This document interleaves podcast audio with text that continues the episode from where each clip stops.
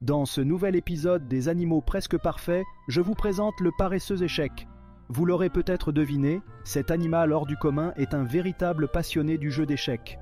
Un jour, alors qu'il se prélassait tranquillement dans les arbres, environ à 10 mètres du sol, il a aperçu cette partie d'échecs qui avait été abandonnée par des enfants. N'écoutant que sa curiosité, paresseux échec décida de descendre pour étudier cette étrange configuration de pièces en bois. Et c'est alors qu'il découvrit sa nouvelle passion.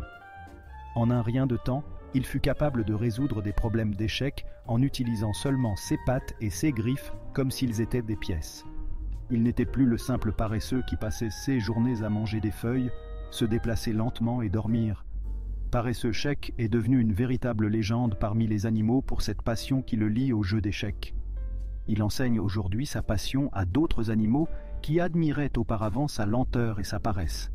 Et même s'il est toujours le paresseux que nous connaissons, à travers les parties d'échecs, il leur apprend l'importance de la réflexion, de la patience et de la stratégie pour vaincre l'ennemi.